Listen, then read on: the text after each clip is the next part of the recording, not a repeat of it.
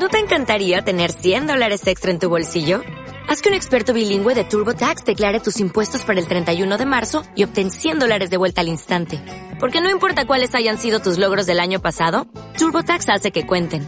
Obtén 100 dólares de vuelta y tus impuestos con 100% de precisión. Solo con Intuit TurboTax. Debes declarar para el 31 de marzo. Crédito solo aplicable al costo de la presentación federal con TurboTax Full Service. Oferta sujeta a cambios o cancelación en cualquier momento. Gracias, Señor, te damos por este tiempo que tú nos estás regalando aquí en tu presencia, Señor. Gracias por habernos traído a tu casa. Gracias, Señor, porque hemos sido bendecidos. Cuando te alabamos a ti, te damos gloria, te damos honor y cantamos salmos a tu nombre, nosotros mismos somos eh, fortalecidos, somos enriquecidos, Señor. Por eso te damos toda la gloria otra vez, toda la honra a ti, no nos cansamos de alabarte, Señor. Y ahora queremos recibir el maná del cielo, tu palabra, Señor. Yo te pido que tú puedas poner tus palabras en mi boca, Dios mío, usarme, Señor, ser un instrumento en tus manos, Padre, que me ayudes a vencer todo temor, toda vergüenza, todo nervio, Señor, porque yo sé, yo sé que eres tú en mí, Padre, el que produce, el que pone las palabras en mi boca. Gracias te doy, Señor, en el nombre de Jesús. Amén. Hermano, vamos a ir a un pasaje, a un, en Lucas 16, vamos a Lucas 16,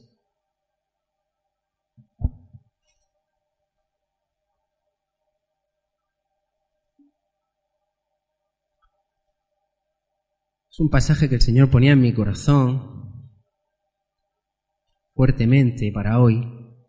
Y vamos a ver lo que el Señor tiene para, para hablarnos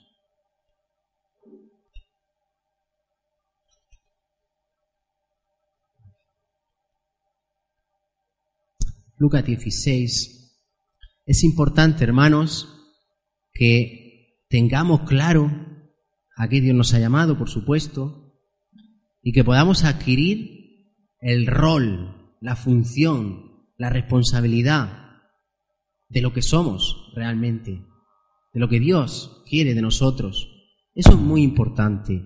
Y, Dios tiene que incidir, yo creo que está incidiendo mucho en eso, en los mensajes que nos da que podamos tener claridad de mente, de ideas y saber lo que somos, lo que tenemos y lo que Dios espera de nosotros y lo que podemos en Dios. Vamos a leer Lucas 16, del versículo 1 al 15. Dice así, dijo también a sus discípulos, había un hombre rico que tenía un mayordomo y éste fue acusado ante él como disipador de sus bienes. Entonces le llamó y le dijo, ¿qué es esto que oigo acerca de ti? Da cuenta de tu mayordomía, porque ya no podrás más ser mayordomo. Entonces el mayordomo dijo para sí, ¿qué haré? Porque mi amo me quita la mayordomía. Cavar no puedo, mendigar me da vergüenza. Ya sé lo que haré para que cuando se me quite de la mayordomía, me reciban en sus casas. Y llamando a cada uno de los deudores de su amo, dijo al primero, ¿Cuánto debes a mi amo? Él dijo, cien barriles de aceite. Y le dijo, toma tu cuenta, siéntate pronto y escribe cincuenta. Después dijo a otro, ¿y tú? ¿Cuánto debes? Y él dijo, cien medidas de trigo. Él le dijo, toma tu cuenta y escribe ochenta. Y alabó el amo al mayordomo malo por haber hecho sagazmente, porque los hijos de este siglo son más sagaces en el trato con sus semejantes que los hijos de luz. Y yo os digo, ganad amigos por medio de las riquezas injustas, para que cuando éstas falten, os reciban en las moradas eternas. El que es fiel en lo muy poco, también en lo más es fiel. Y en, que en, lo, en lo que muy poco es injusto, también en lo más es injusto. Pues si en las riquezas injustas no fuisteis fieles, ¿quién os confiará lo verdadero? Y si en lo ajeno no fuisteis fieles, ¿quién os dará lo que es vuestro? Ningún siervo puede servir a dos señores, porque o aborrecerá al uno y amará al otro, o estimará al uno y menospreciará al otro. No podéis servir a Dios y a las riquezas. Y oían también todas estas cosas los fariseos, que eran ávaros y se burlaban de él. Entonces les dijo, vosotros sois los que os justificáis a vosotros mismos delante de los hombres, mas Dios conoce vuestros corazones porque lo que los hombres tienen por sublime, delante de Dios es abominación. Bien, hermanos, esta parábola tiene una enseñanza tremenda. Es una parábola llena de riquezas, ¿no? Como todo lo que hay en la palabra de Dios. Pero es una parábola, sabemos que Jesucristo daba unas enseñanzas con una profundidad tremenda, ¿no? Y tenía que usar parábolas para poder reflejar y enseñar. Y la verdad es que la palabra, la palabra de Dios sabemos que es espíritu, que es vida y que tiene una riqueza insondable, ¿no? Eh, entonces hoy el Señor quiere traer a nosotros, ¿no? El que tengamos esa claridad de lo que somos en Él y de lo que Dios espera de nosotros y lo que tenemos en Él, que son grandes cosas. Bien, empieza hablando de ese mayordomo infiel, ese mayordomo que fue acusado como disipador de los bienes de su señor, de un, señor que era rico, ¿verdad? Bien, entonces Jesucristo aquí utiliza esta enseñanza. Jesucristo quiere dar una enseñanza de lo que espera de nosotros, de lo que somos y lo que tenemos que hacer, pero primero pone un ejemplo de, eh, para que entendamos lo que no tenemos que ser, cómo no debemos de actuar y el contraste para que sepamos eh, realmente cómo debemos de ser, ¿no? Entonces, pone el ejemplo de este mayordomo. Cuando pone este ejemplo de este mayordomo es porque nosotros somos mayordomos. Dios nos ha constituido mayordomos. Para saber lo que es mayordomo, pues es importante ir a la Biblia, ir a, una Biblia o a un diccionario bíblico, mejor dicho, donde podamos traducir la palabra mayordomo, ¿no? Entonces viene del griego eh, oikonomos y significa distribuidor de la casa, administrador o supervisor, empleado en esa capacidad. Por extensión, pone agente fiscal, tesorero, figurativamente predicador del Evangelio, tesorero, administrador, curador, mayordomo. Fijarse todo el gran espectro de significados que encontramos en la palabra mayordomo. Pero vamos a quedarnos con lo que dice en Primera de Corintios 4. Dice que que nos tengan los hombres, que nos tengan los hombres a nosotros como siervos de Jesucristo y como administradores, administradores de los misterios de Dios. Y después dice, pero se requiere de los administradores que cada uno sea hallado fiel. Bien, ya tenemos, vamos a ir un poquito eh, cogiendo, ¿no? Amarrando y atando unos cuantos cabos para saber realmente lo que Cristo quiere decirnos con esta parábola, ¿no? Nos está diciendo, nos está, nos está hablando de este mayordomo que fue infiel. Entonces nosotros tenemos que ser lo contrario, como vamos a ver después, ¿verdad? Tenemos que ser esos mayordomos fieles al Señor, esos que son tenidos por administradores, como dice en Primera de Corintios 4, administradores de los misterios de Dios. ¿verdad? Pero se requiere del administrador que sea hallado fiel. Entonces, no podemos ser como el mayordomo infiel, tenemos que ser fieles, fieles al Señor. Y fieles al Señor también es una palabra que eh, significa pistos, fiel, fiel es pistos, y significa digno de confianza, confiable, digno de confianza. Tenemos que ser dignos de la confianza del Señor de lo que Dios quiere hacer en nosotros, de lo que Dios ha depositado en nosotros. Si queremos que Dios nos llene, que nos colme, que nos dé de su sabiduría, nosotros tenemos que ser fieles a Él para que Él pueda depositar en nosotros lo que tiene para nosotros, ¿verdad? Y tiene, pues, esos misterios, ¿verdad?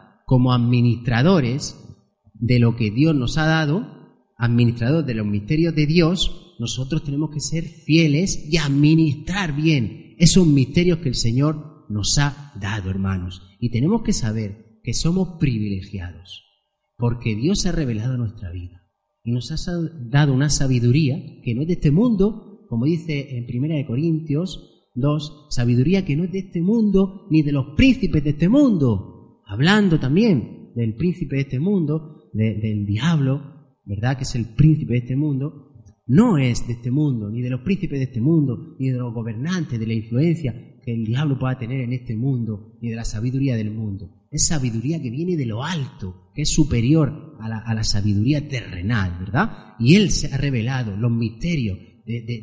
dice que todos los misterios se encuentran escondidos en Jesucristo, ¿verdad?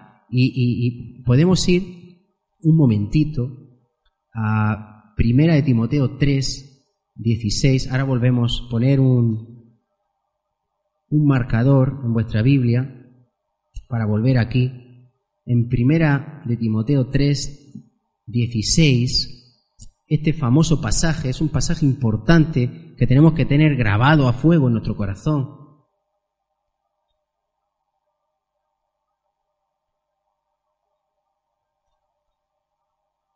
Voy a empezar desde el 14. Dice, esto te escribo, primera de Timoteo 3, 14.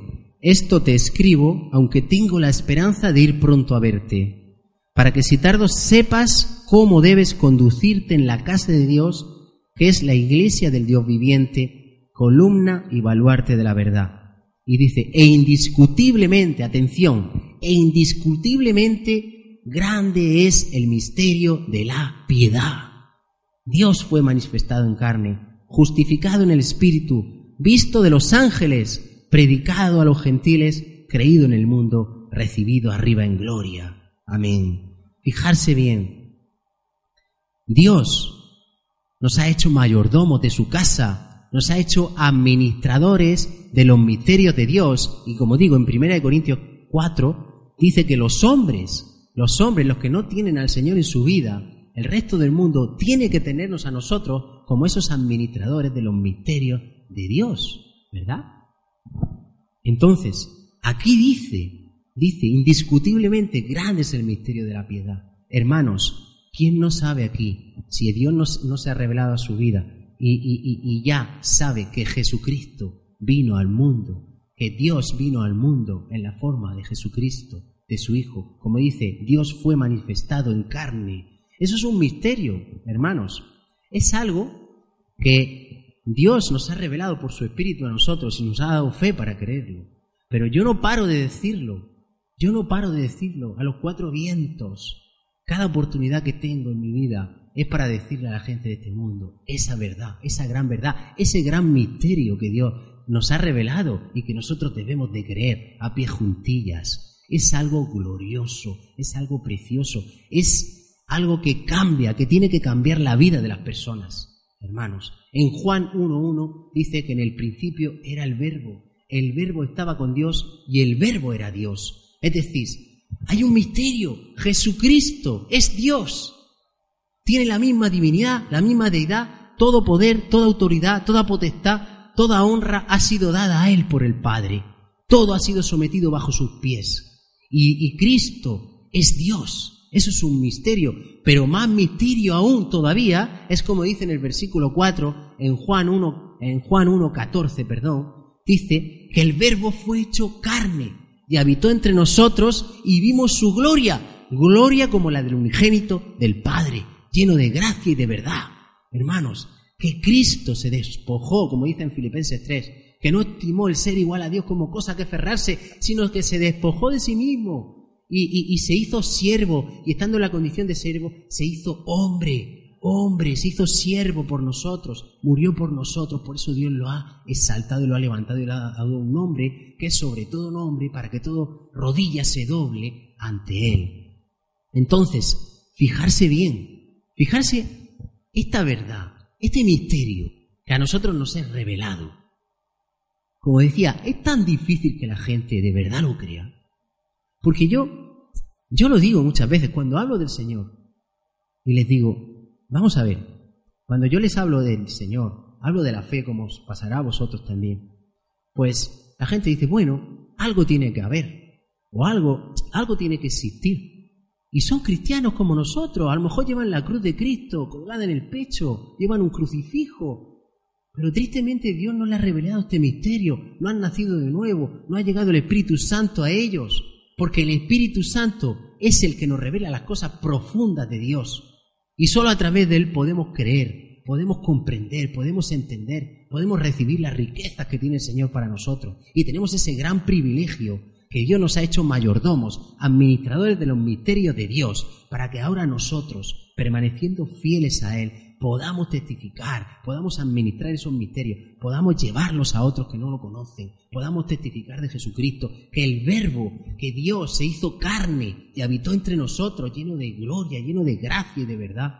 Y eso es glorioso, hermano, porque eso cambia, puede cambiar la vida, ha cambiado el, curso de la humanidad cuando Dios vino al mundo. Entonces, cuando yo testifico, cuando testificamos y dicen, yo les digo, pero vamos a ver, que Jesucristo vino al mundo, que Dios vino al mundo a darnos a conocer al Padre, a hablarnos palabras que nadie antes nos ha hablado, con una sabiduría que nadie antes ha hablado, porque viene de Dios a morir por nosotros, a justificarnos delante del Padre. Hermano, cuántas cosas el Señor, cuántos misterios, cuánta sabiduría Dios nos ha dado. Cosas que están escondidas, que para la gente del mundo, la gente que no tiene al Señor, están, están veladas, están ocultas y Dios nos, las, nos las ha dado a nosotros y nos hace administradores de esos misterios. Administralos bien, ponlos en uso para el Señor, ponlos en uso. Haz arte, te tienes que hacer, se requiere de que el administrador sea hallado fiel, te tienes que hacer digno de la confianza de Dios, para que Dios nos, te ha revelado hasta ahora muchas cosas, pero aún tiene muchas más para revelarte. Hermanos, cosas que ojo no vio y que oído no oyó son las que Dios tiene para los que le aman. Dios no nos ha dado el Espíritu del mundo, sino el Espíritu Santo, el Espíritu que proviene de Él, para que sepamos lo que Dios nos ha concedido, dice en 1 Corintios 2 también, para que sepamos lo que Dios nos ha concedido. Y tenemos ese privilegio, acordarse de aquella, esa parábola inventada que os conté sobre eh, eh, el Espíritu Santo, ¿no? sobre esa herencia que recibía esa, esa persona, ¿verdad? ¿Os acordáis? Y que él no sabía, no sabía realmente lo que tenía.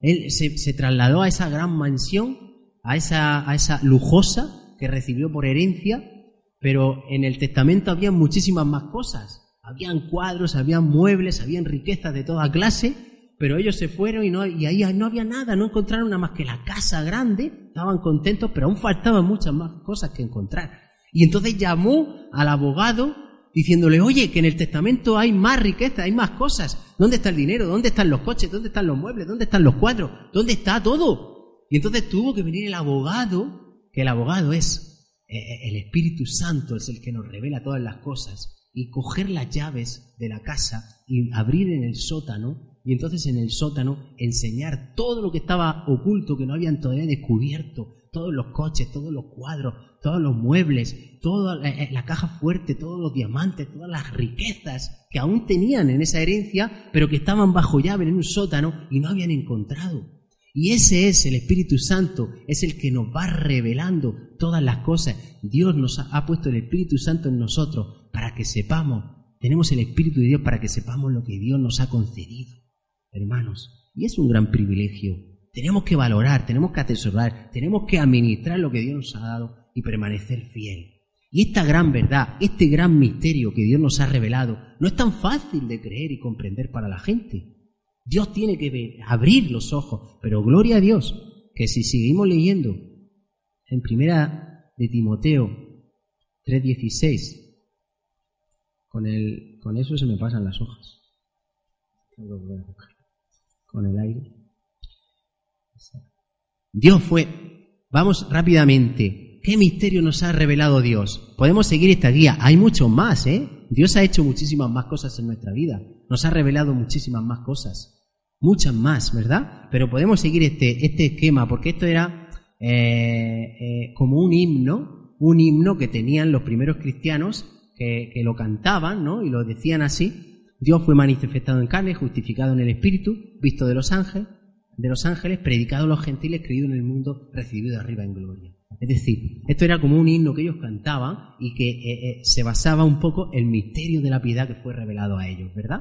Y, pero hay más, más cosas aparte de este himno, ¿verdad? Porque aquí no habla mucho tampoco de la muerte y de la resurrección de Cristo, que eso yo lo considero crucial, importantísimo, porque el que Dios nos haya revelado que hay una vida eterna, que después de esta vida, una vez que muramos, no se acaba ahí todo, sino que después hay una vida por delante todavía mucho mejor que la que estamos viviendo aquí. Eso también tiene que cambiar nuestras vidas.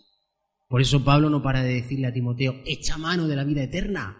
Gran ganancia en la piedad acompañada de contentamiento. Echa mano de la vida eterna, pelea, lucha, la batalla de la fe. Porque aquí estamos de paso, hermanos. Y lo importante es que nuestros, nuestros nombres están escritos en el libro de la vida. Eso es lo realmente importante.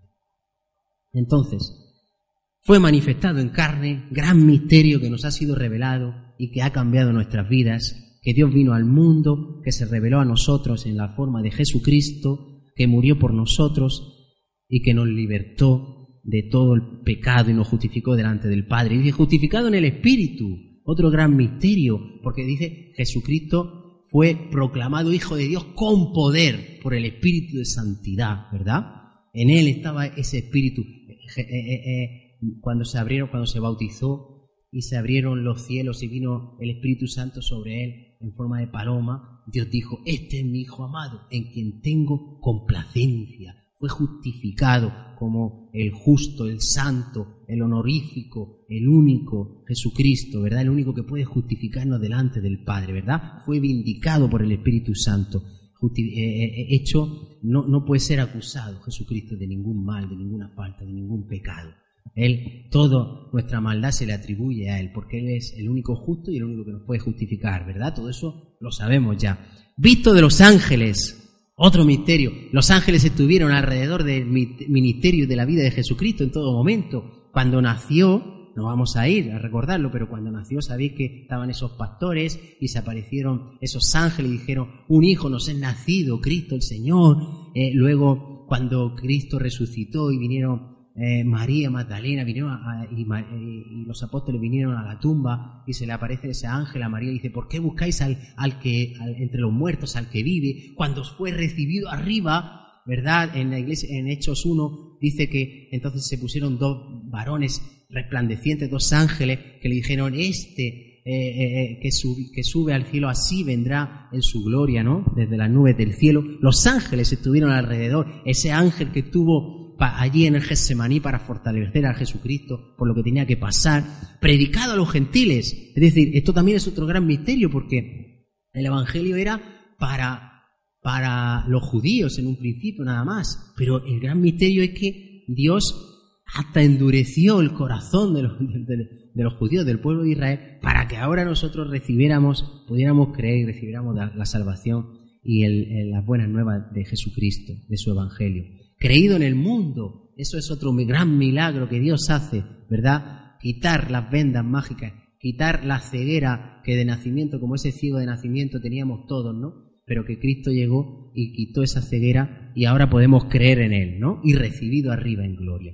Ese es eh, eh, parte, ¿no? Del gran misterio que Dios nos ha revelado y nosotros tenemos que ser administradores, buenos administradores, fieles administradores del Señor, para que Él siga revelándonos esos misterios y siga poniendo eh, más sabiduría y más de su espíritu en nosotros. Y volvemos a, para que era para que entendiéramos un poquito, entendamos lo que tenemos en el Señor, hermanos. Algo que es imposible, que muchas veces es tan difícil que entiendan eh, a, a la gente del mundo que no tiene a Dios. Estamos en Lucas 16.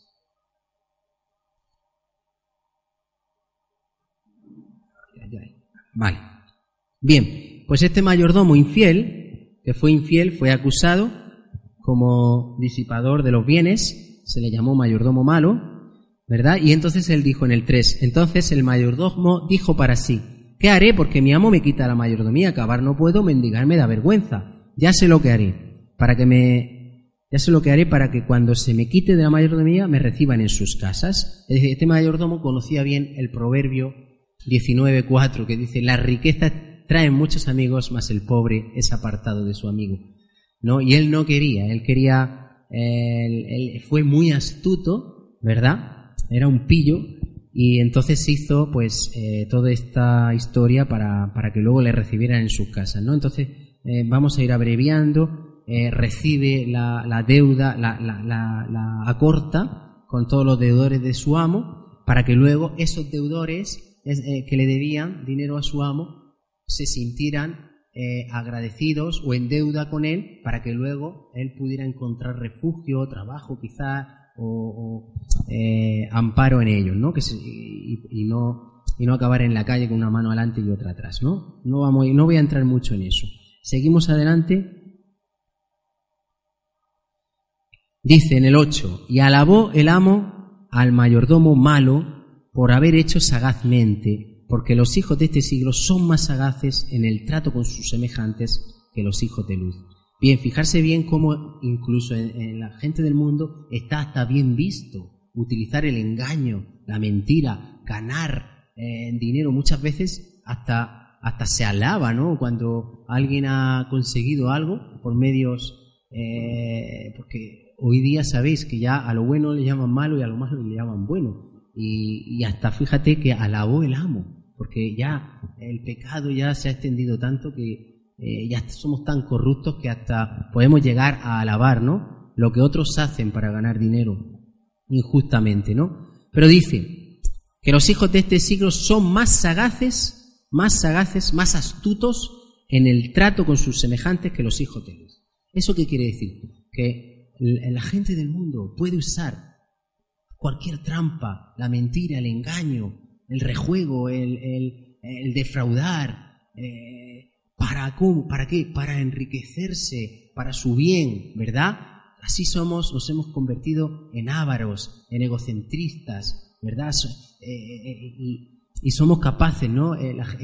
pero claro, no debe de ser, no debe ser así en nosotros. Nosotros tenemos que tener otro espíritu, otro semblante, como dice ahora aquí, ¿verdad? Nosotros no podemos utilizar esas artimañas esa mentira, el engaño para nuestro bien. No, ese nos tiene que ser el Espíritu reinante en nosotros. Dice, yo digo, ganad amigos por medio de las riquezas injustas para que cuando éstas falten os reciban en las moradas eternas. Hermanos, esto es el centro del mensaje de hoy. Así como la gente que no tiene al Señor es tan egoísta, utiliza tantas astucias, tantas argucias, tantas artimañas, el engaño, cualquier cosa para enriquecerse. Y son más astutos que nosotros porque todo vale. En el mundo todo vale, hermanos. Pero eso no, nosotros no podemos mentir. Nosotros no podemos ser, usar eh, esas artimañas para enriquecernos, ¿verdad?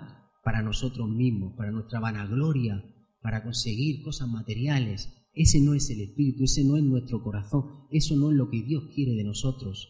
Nosotros tenemos un espíritu superior, nosotros no podemos usar de esa astucia para enriquecernos, no tenemos que ser ávaros. Cuidado, dice, dice eh, en una palabra, huid de, de toda avaricia, que es idolatría. Cuidado, porque se pueden levantar ídolos. El dinero es muy atractivo. Muchas veces yo he estado tentado, como antiguamente eh, en el mundo, como digo, todo valía, pues yo, si tenía que defraudar Hacienda, defraudaba Hacienda, hermanos. Si tenía que mentir, mentía.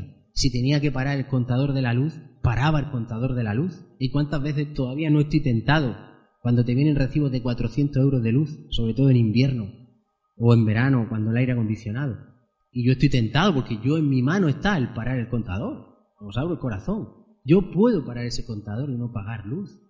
Pero no, hermanos. Después viene Dios y me dice, no, tú ya no puedes ser como la gente del mundo. No puedes usar esas, esas argucias, esas astucias, esa mentira, esa defraudar. No. Los hijos de este siglo, sí. La gente del mundo, mi vecino, es el que me lo enseñó, lo hace siempre. Y para él es algo incluso que está bien visto por los demás. Pero eso no está bien. Nosotros no podemos defraudar Hacienda, no podemos mentir, no podemos ganar un dinero sucio, fraudulento, no, nuestro dinero tiene que ser limpio. Y ahora el uso que tenemos que hacer de lo que Dios nos dé tiene que ser para esto que dice aquí. Dice, yo os digo, ganad amigos por medio de las riquezas injustas, para que cuando éstas falten nos reciban las moradas eternas. Esto es crucial, hermanos.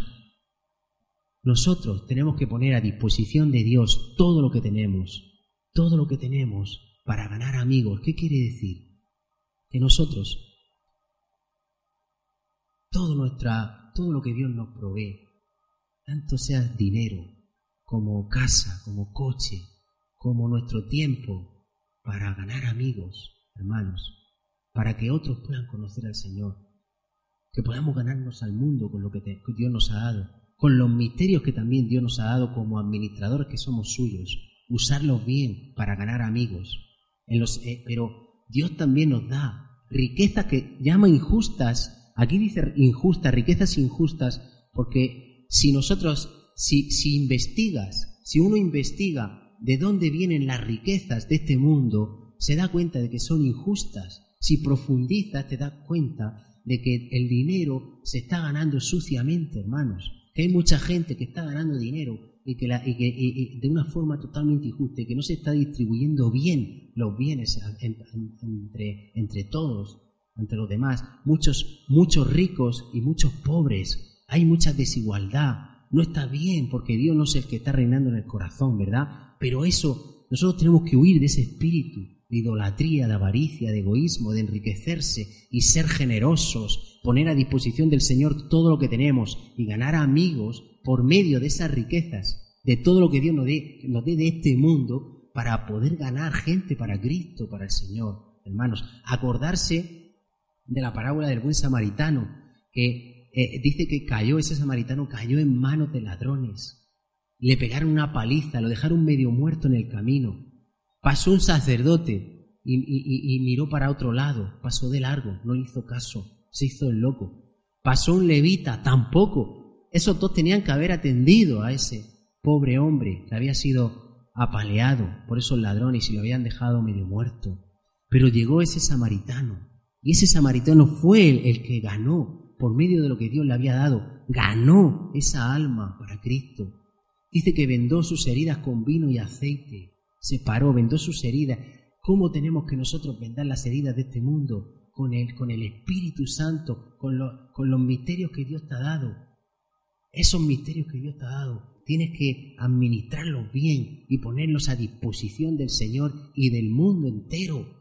Eh, eh, con el vino, con la unción del Espíritu Santo, con lo que Dios te ha dado, con el vino, que es el gozo del Espíritu, con el aceite, que es el Espíritu Santo en nosotros. Para eso Dios nos ha ungido con el Espíritu, para llevar sus buenas nuevas al mundo, ¿verdad? Dice que le puso vino y aceite, como digo. Luego dice que lo montó en su cabalgadura estuvo dispuesto para nosotros que tan sagrados son nuestros coches y que, y que, no estamos dispuestos muchas veces a que se monten ciertas personas, ¿no? Que puedan, eh, yo que sé, a lo mejor un vagabundo que vaya sucio por la calle y tal. Hay que estar dispuesto a todo, hermano. Después lavas con lejía o haces lo que tengas que hacer. Pon tu coche a disposición del Señor también. Lo montó en su cabalgadura y lo llevó al mesón. Y allí en el mesón, que es, el mesón es la iglesia, ahí dice que dio dos denarios, Dios lo necesario para su mantenimiento. Así también Dios nos habla que tenemos que mantener también la iglesia, porque la iglesia es el mesón donde muchos van a venir que han sido apaleados, maltratados,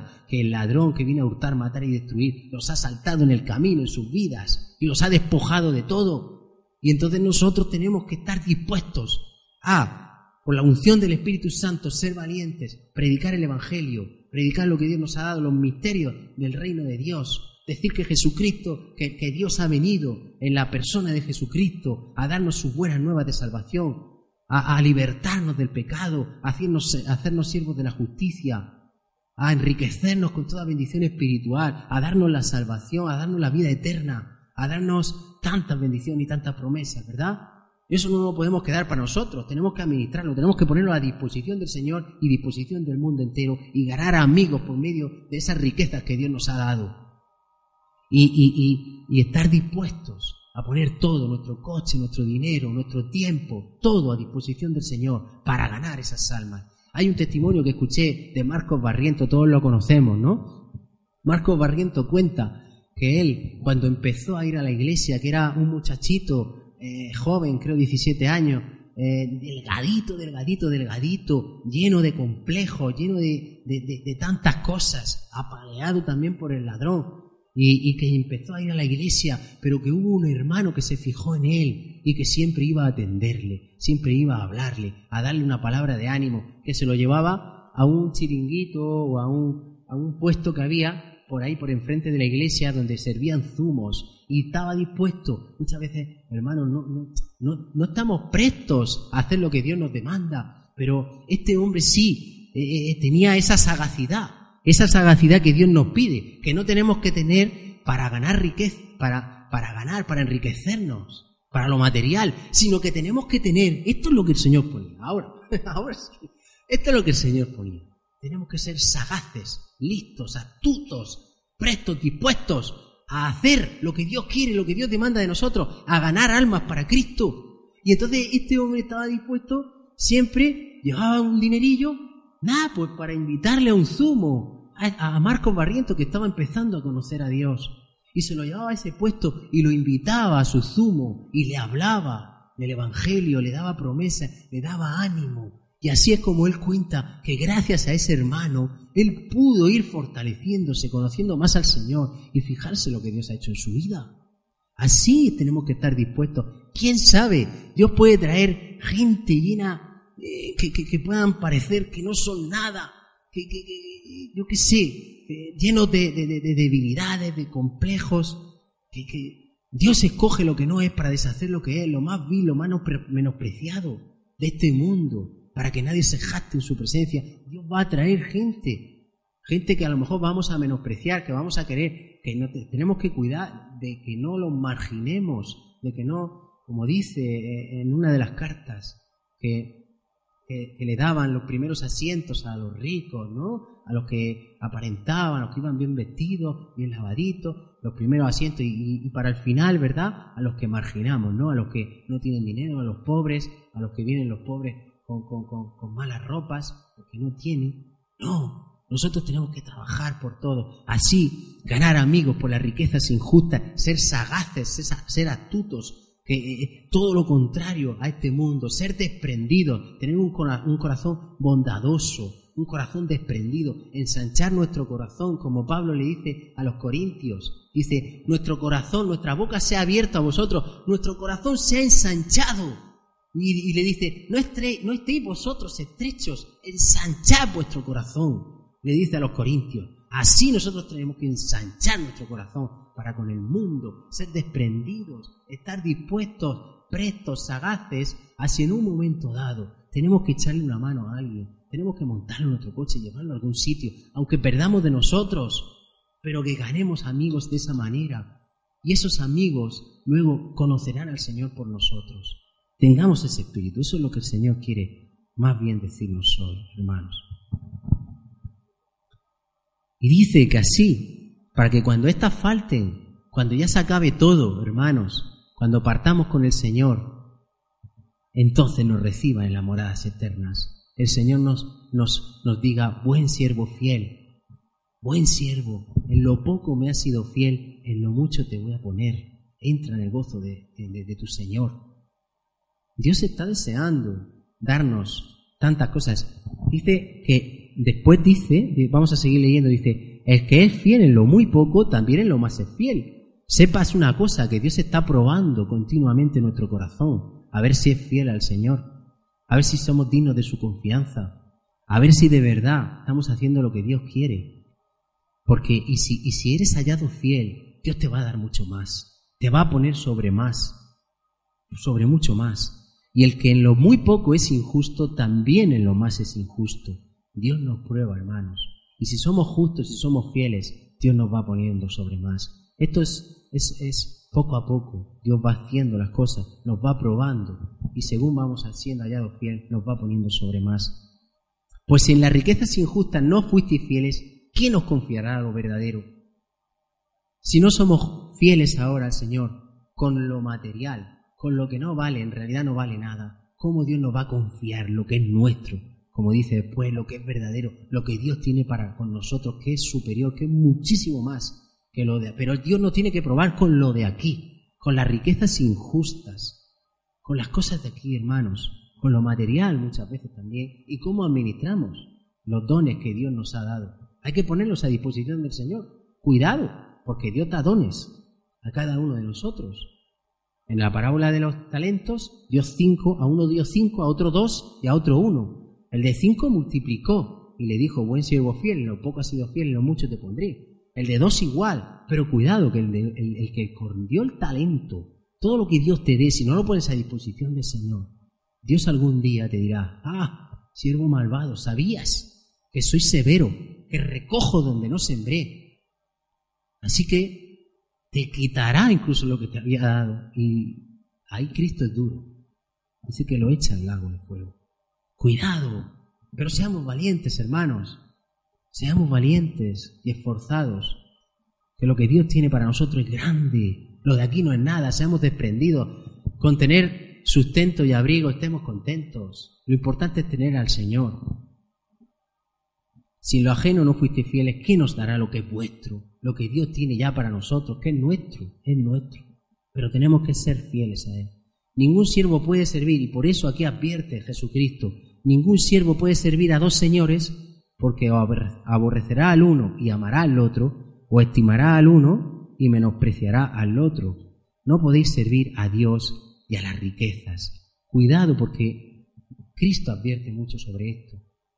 Por eso Él dijo que la vida del hombre no consiste en los bienes que posee. Cuidado, cuidado, porque nuestro corazón se puede envanecer. Se puede, el dinero es muy goloso. Sin darnos cuenta puede convertirse en un, en un ídolo en nuestra vida y no ponerlo a disposición del Señor. Cuidado, no podemos servir a Dios y a las riquezas. No podemos. Tenemos que tener ese corazón totalmente desprendido para el Señor y no atesorar donde está nuestro, las riquezas y las cosas de este mundo, lo material y el dinero. Dice que donde está nuestro tesoro, dice en otro evangelio, donde está nuestro tesoro está nuestro corazón. Que tu corazón esté con Dios, que tu tesoro esté allí, con Dios, en lo que Dios tiene para ti, en lo que Dios quiere hacer en tu vida. Cuidado con caer en ese lazo que es el dinero. Cuidado, cuidado, poderoso caballero, es el dinero. Hay una, una canción que dice, y raíz de todos los males es el amor al dinero el cual codiciando algunos se extraviaron de la fe. No codicies el dinero, sé desprendido, hermano. Estate preparado, sé sagaz, astuto y listo para usar lo que Dios te da, para que otros puedan conocer al Señor, para ayudar en las necesidades que los hermanos tengan y así ganar esas almas para el Señor. Y oían también todas estas cosas los fariseos que eran ávaros y se burlaban de él. Entonces le dijo, vosotros sois los que justificáis a vosotros mismos delante de los hombres, mas Dios conoce vuestros corazones, porque lo que los hombres tienen por sublime delante de Dios es abominación. Dice que los fariseos eran ávaros. Fijarse, son los religiosos de la época. Eran ávaros. Tenemos muchas palabras en los evangelios que lo demuestran. ¿Verdad? Dice que devoraban las casas de las viudas y por pretexto hacían largas oraciones. Dice que que cuando tenían que ayudar, Cristo les denunció, que cuando a lo mejor sus padres podían tener necesidad, decía, eh, como excusa, le decía, es corbán, es, es mi ofrenda a Dios, todo lo que tenga para ayudarte es mi ofrenda a Dios, no te lo puede dar. Ellos pagaban sus diezmos y con eso ya pensaban que estaban justificados delante de Dios. Su corazón era malo, su corazón era avaro. Ellos se justificaban a, sí mismos, pero por dentro estaban podridos. Ellos eh, no tenían ese corazón recto para con Dios que Él quiere, ¿verdad? Atesoraban muchas cosas terrenales y se burlaron de Cristo porque no podían encajar esta palabra, porque ellos eran ávaros. No seamos nosotros ávaros, sino desprendidos. Tengamos ese corazón, ensanchemos nuestro corazón para con los demás. Seamos como esa iglesia que empezó en los hechos, que donde Dios se glorificó, se manifestó, que dice que ninguno estimaba el ser nada suyo propio, sino que lo ponían a, los pies de los discípulos para que ellos repartieran según la necesidad de los hermanos. Y ahí Dios se glorificó y se manifestó. Si llegáramos algún día a ser así, así de desprendidos en las cosas materiales, terrenales, y lo pusiéramos todo a disposición del Señor, yo soy el primero que se aplica esta palabra, yo todavía no lo he alcanzado, pero Dios habla, Dios quiere corregir nuestro corazón para que no se cargue de, de las, de las cosas de este mundo, ¿verdad? De la riqueza, de las cosas materiales, de, la vanidad, sino que seamos eh, ricos para con Dios, empleando todo lo que Dios nos da para ganar almas para Él. Y ya para terminar quiero leer un versículo poderoso que puede ministrarnos esta noche, ¿no? La actitud que había en Pablo, segunda de Corintios 12. Yo sé que no es una palabra Uy, pero tenemos que comer de todo, no puede ser todo bendición. esperanza.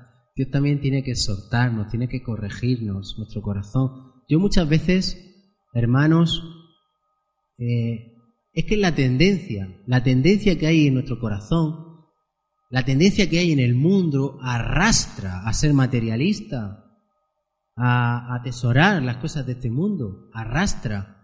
Y muchas veces Dios me tiene que reconducir y yo le agradezco a Dios que me reconduzca por, su camino, que me hable, que me exhorta. Toda palabra de Dios es útil para enseñar, para redarguir, instruir, para reprender, para que el hombre de Dios sea enteramente preparado, sea para, para la obra de Dios, ¿no? Y, y tenemos que aceptar todo lo que Dios nos dé. Dios sabe cómo es nuestro corazón. Yo, cuando Dios me dio a mí esta palabra, muchas de las cosas que estoy haciendo mal me las recuerda y me dice, no, mira, tal hermano te pidió esto y tú te hiciste el loco. O tal, tal. Podías haber hecho más, hiciste esto, pero podías haber hecho más. Cuidado porque sin darte cuenta te estás dejando arrastrar por tu corazón vanidoso, materialista, por las riquezas de este mundo. Y necesito esa exhortación porque si Dios no me la diera, pues al final es que te tuerces. Y entonces tu, tu, tu, tu corazón no puede servir al Señor. Porque entonces no puede servir a Dios y a las riquezas, a las cosas de este mundo. Y Dios quiere el corazón para Él.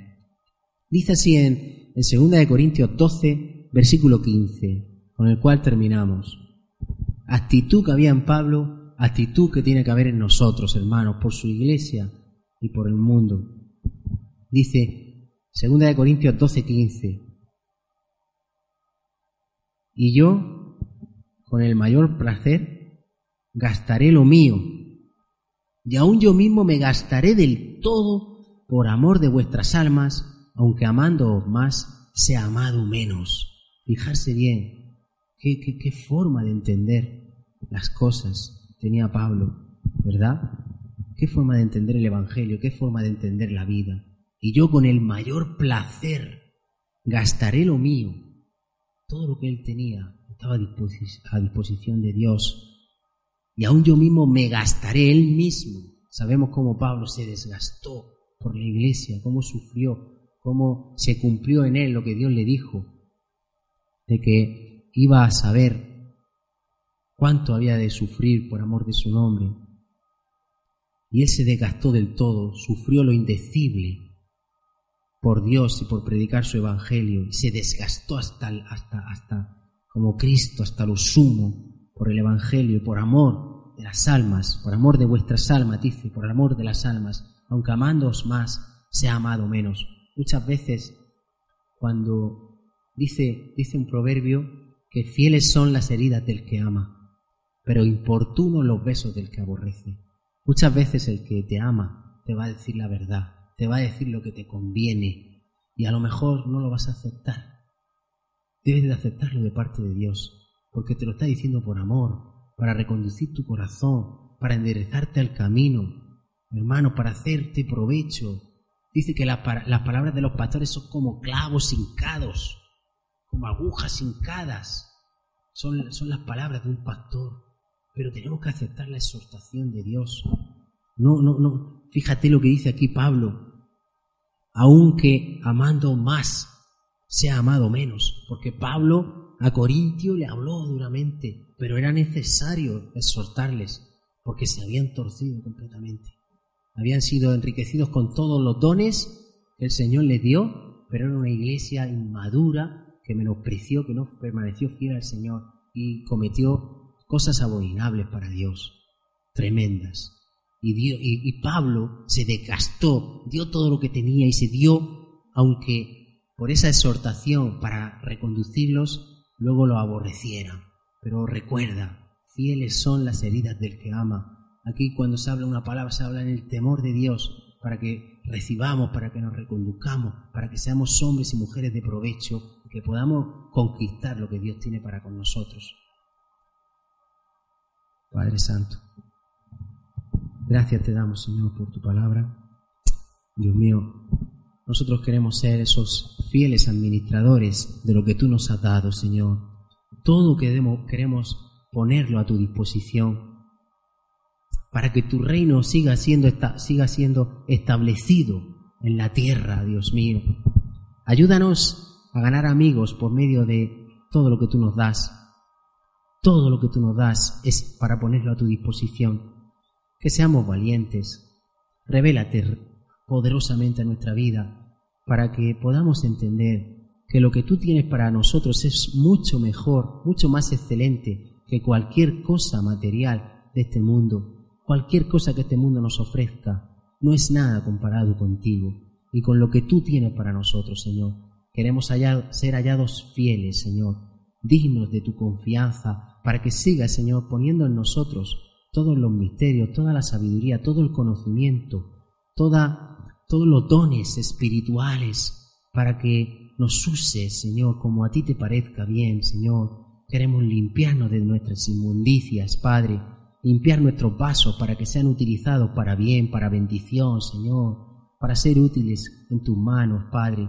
Ayúdanos a que nuestro corazón no se cargue de, las cosas, de los afanes de este mundo y de las riquezas, sino que tengamos, ensanchemos nuestro corazón, Señor, y sea ese corazón dadivoso, Padre, para con el mundo, para que otros puedan conocerte, que seamos sagaces, que estemos prestos y dispuestos, Señor, que seamos listos para ganar amigos por medio de lo que tú nos das y que puedan conocerte a ti, Señor. Úsanos, Padre, ayúdanos, Señor, ayúdanos. Y también te pedimos que ahora nos lleves en paz a nuestras casas, Dios mío, que guardes nuestra, nuestra salida y nuestra entrada a nuestra casa, Padre, que nos des una noche de descanso. Glorifícate en nuestras vidas, Padre, en el nombre de Jesús. Amén.